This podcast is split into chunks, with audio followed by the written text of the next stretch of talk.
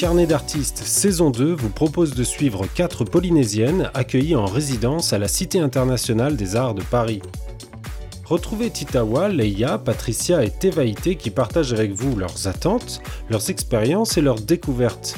Ce podcast est produit par la Direction de la culture et du patrimoine de la Polynésie française en partenariat avec le Haut Commissariat de la République en Polynésie française et Air Tahiti Maruru Léa, bonjour et bienvenue sur le podcast Carnet d'artistes. Tu fais partie des quatre artistes qui ont été sélectionnés pour partir à Paris et bénéficier d'une résidence de quatre mois. Oui, c'est bien ça. Du 3 août au 28 novembre à la Cité internationale de Paris. Je rappelle qu'une résidence d'artistes est une mise à disposition des artistes un lieu de vie et des moyens techniques et humains afin qu'ils puissent effectuer un travail de recherche ou de création sans qu'ils aient forcément d'obligation de production artistique à l'issue. Tu as été formé à l'école Pivot, qui est une école d'art appliqué située à Nantes. Tu t'es fait connaître par ton court métrage, j'espère que je vais bien le prononcer, Teopera no Hina. Mmh, merci. Tu es donc à la fois réalisatrice de courts-métrages animés et illustratrice. Tu t'inities en 2019 à l'écriture avec la sortie de ton premier roman jeunesse intitulé Inevaille et le trésor. Tu es donc une artiste pluridisciplinaire, accomplie au style graphique qui lui est propre et qui n'hésite pas à partager son savoir, par exemple en animant des ateliers de dessin à destination des enfants dans les écoles et centres de vacances. Oui, c'est bien ça. Est-ce que tu peux nous parler de ton projet de bande dessinée qui a motivé ta candidature au programme de résidence à la Cité internationale? Oh là là, ça c'est une très grande question et quelquefois je me, je me la pose souvent. En fait, déjà, le projet de BD que je voulais faire, c'est un projet euh, qui date. Dessiner une BD, ça fait longtemps que je voulais la faire, mais j'ai jamais eu l'occasion de réaliser ce projet-là. Quand euh, je suis partie en fait à l'école Pivot, ce que je voulais faire, c'était de la BD. Et puis, ben, en cours de route, quand euh, j'ai fait mes études, je me suis rendu compte que l'animation aussi, c'était, c'était complet. Enfin, il y avait plus que la BD. Et du coup, ben, curieuse comme je suis, ben, je me suis dit, bon, de toute façon, je fais l'animation. Et puis, le jour où j'aurai vraiment envie de faire de la BD, j'en ferai parce que j'ai quand même eu des cours de BD. Enfin, une initiation, en fait, euh, à la BD. Et puis là, avec, euh, ben, quand je suis sortie avec mon court métrage, j'ai eu du travail ici. Et puis en tant que patentée, j'ai aussi travaillé euh, assez longtemps en fait pour aiguiser mes compétences et même pour développer en fait de nouvelles compétences que forcément je pensais pas en avoir. Et j'ai aussi commencé à mettre en place des projets, comme je suis un héros, qui sont des courts métrages en fait d'animation de une minute en collaboration avec des écoles. Et du coup, ça a développé euh, pas mal en fait de styles graphiques. En fait, je passais du crayon de couleur. Enfin, je pensais pas que je pouvais maîtriser en fait le crayon de couleur. J'ai réussi et j'ai essayé aussi de faire de la peinture, un petit peu de tout. Et puis là, ben, je me suis dit que ben, il fallait que je fasse ma BD parce que ben au fil du temps, je me suis rendu compte que j'avais acquis des compétences et que maintenant je voulais faire quelque chose que ça fait longtemps que je voulais faire. Donc tu avais euh, ce projet qui était toujours dans les cartons et c'était l'occasion avec euh, la résidence de pouvoir euh, y consacrer le temps nécessaire Oui, ben surtout en fait depuis que je travaille, ben j'ai plus de temps pour mes projets et quand j'ai vu que ben on pouvait avoir trois ou quatre mois en fait à penser à des projets qui nous tiennent à cœur, ben j'ai tenté parce que j'avais besoin de temps pour mes propres projets. Ah oui, la résidence, c'est vrai qu'on le précise, c'est l'occasion de, de se libérer des contraintes matérielles du quotidien parce que, en plus de s'isoler finalement du territoire, de s'isoler de la Polynésie en partant à Paris, on bénéficie d'une bourse et du coup, on n'a pas le souci pendant cette période de gagner sa vie et donc on peut se focaliser complètement à, à ce projet. Et toi, en étant très très active suite à la sortie de ton court métrage, Enfin, très très active, je sais pas, mais mais pas suffisamment disponible pour te lancer sur bah la parce qu'en fait, euh, ben, j'aime bien ma famille. hein. Mhm. Et ça prend du temps aussi, la famille.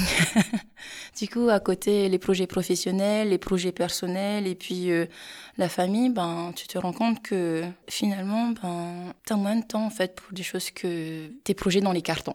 Cette bande dessinée, elle est dans le même univers que le court métrage et que le roman, ou tu pars dans un univers encore différent?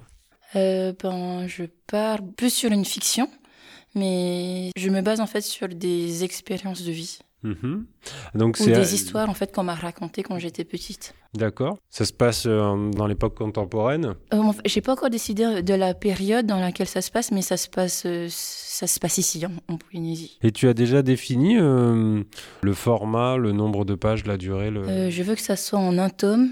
Je pense qu'il y aura plus d'une centaine de pages. Et euh, au niveau du thème, ben, j'ai toujours apprécié les, les histoires de super-héros. Du coup, je pense que je vais en mettre aussi un petit peu. Et en plus, comme les lectures que j'apprécie, c'est beaucoup de fantastique en fait. Du coup, je pense que je vais aller dans... Dans, le fantastique, ok.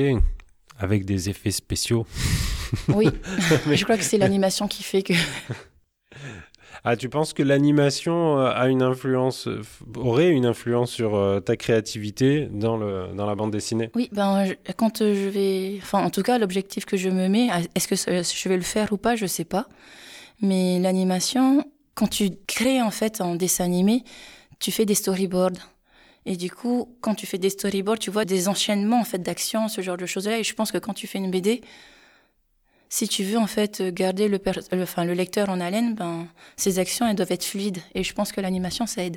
Du coup, les cadrages, les plans, ben, je pense que l'animation, ça va m'aider à les, réaliser. Outre euh, ce projet très précis de bande dessinée, la résidence propose justement de découvrir de nouveaux médiums.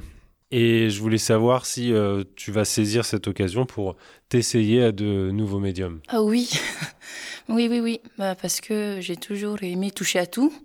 Du coup, euh, essayer de s'initier à la poterie, à la céramique, ce genre de choses-là. Et puis si ils ont euh, même des ateliers de photos, hein, ça m'intéresse beaucoup. Ouais, oui, d'accord. J'ai vraiment hâte de pouvoir tester un petit peu à tout. Parce que je pense qu'en tant qu'artiste, on aime créer et du coup, ça serait dommage qu'on ait d'avoir des opportunités comme ça et de pas les saisir. Tu vas pas entièrement te focaliser à ton projet de, bande dessinée, mais du coup t'ouvrir à, de nouveaux médias. Euh, comme tu n'as pas d'obligation de production artistique à l'issue, est-ce que tu, concernant ta BD, tu t'es donné le, challenge ou le défi de, d'aboutir ton projet à un certain niveau, d'atteindre un niveau d'avancement particulier ou pas particulièrement? Euh, bon, En fait, euh, je sais déjà qu'une BD, ça peut pas être euh, réalisé en quatre mois, mhm. c'est sûr. Là, en fait, ce que je me dis, c'est que bah, pour ma BD, déjà, j'ai mes personnages. J'ai une histoire de base, je sais ce que je veux raconter, et je sais que bah, pendant ces quatre mois, l'objectif que je m'étais donné, c'était au moins d'avancer un maximum en fait l'écriture, de commencer en fait euh, les recherches graphiques parce que mes personnages, quand je, je, dis que je, je, je, sais ce que je veux faire, je les ai jamais dessinés. Par contre, chacun a un caractère et je sais qu'ils veulent servir à quelque chose maintenant. Il faut que je vois si dans l'histoire on a vraiment besoin d'eux ou pas, ou si en fonction en fait de, de leur caractère, est-ce que ils peuvent servir en fait à l'avancée de l'histoire euh, ou est-ce que je peux leur ajouter des compétences en plus euh, enfin et euh, j'espère que je pourrais aussi commencer en fait des tests d'ancrage et je me dis même que peut-être que si je pouvais rencontrer en fait des auteurs là-bas ou des maisons d'édition pour essayer de voir en fait si mon projet il peut être intéressant ou pas ça serait bien Ouais, c'était parfaitement l'objet de ma, ma, dernière question. C'était le, le, séjour parisien au-delà de l'accueil et de ce que permet la cité internationale en termes de découverte de nouveaux médiums, de rencontrer également et d'échanger avec d'autres artistes résidents au sein de la cité. C'est aussi l'occasion euh, de nouer des liens avec euh, les éditeurs parisiens. Oui, ben, je vais faire un effort. Comme je suis assez réservée, mais je pense que si je veux que mon projet il aboutisse, il faut que je fasse cet effort d'aller vers les gens. Ouais, et puis c'est une, c'est une vraie chance. La Cité organise euh, des sorties, des rendez-vous, des rencontres avec, euh, entre guillemets, le monde extérieur. Et euh, c'est une formidable occasion à, saisir. je pense que c'est un premier pas que moi, j'aurais pas osé de faire toute seule. Du coup, si la Cité, en fait, elle nous donne cette opportunité-là, je pense que ben, je vais sauter sur cette occasion. Tu connais bien Paris? Euh, bah, J'ai eu l'occasion d'y aller de temps en temps, oui. Du coup, en fait, on nous a dit que, enfin, comme on sait déjà qu'il y a beaucoup de musées et tout, du coup, je pense que c'est l'occasion de visiter plein de musées, de voir les expositions qui se font. Et puis, ben, comme j'aime aussi faire de l'aquarelle, ce genre de choses-là, ben, du coup, je pense que vadrouiller un petit peu, prendre le temps de dessiner les rues, ce genre de choses-là, ça, c'est bien quoi. Est-ce que tu sais s'il y a une, un musée qui est dédié euh, à l'animation ou à la bande dessinée ou un endroit qui serait la mecque de l'animation et de la bande dessinée à euh, Paris? À Paris, je sais pas. Mais par contre, euh, on m'a parlé de résidence en fait à Angoulême mhm. pour des, des, artistes en fait, enfin des auteurs de BD. Du coup, je me suis dit que peut-être que je pourrais aller en fait là-bas et voir comment est-ce que ça se passe aussi.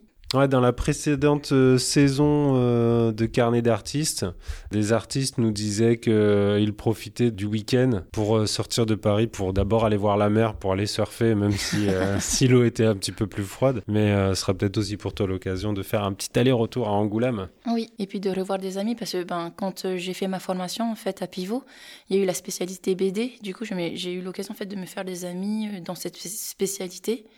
Du coup, pourquoi pas aller les voir et puis un petit peu, enfin, avoir des conseils de leur part, parce que moi, j'ai pas fait cette, cette spécialité. Ouais, la structure d'une construction de BD, euh, il y a l'écriture, le travail euh, donc, littéraire de la, de, de la structure de l'histoire et du graphisme, oui. Euh, comme tu le disais, de dessiner les personnages, de leur donner une identité visuelle en, accord avec ces deux travaux doivent se faire en parallèle. Bon, en fait, ça dépend des, des auteurs. Hein. Il y a beaucoup qui travaillent on a chacun fait notre manière de travailler, je pense. Et du coup, c'est bien quand même d'avoir des conseils sur l'ensemble, même si c'est pas dans le même sens. Ben, moi, j'ai commencé avec mes personnages, mais je suis sûre qu'il y en a d'autres qui, avaient déjà une histoire, qu'il fallait créer des personnages. Et il y en a d'autres qui ont toujours, enfin, qui ont complètement, enfin, créé des univers, quoi.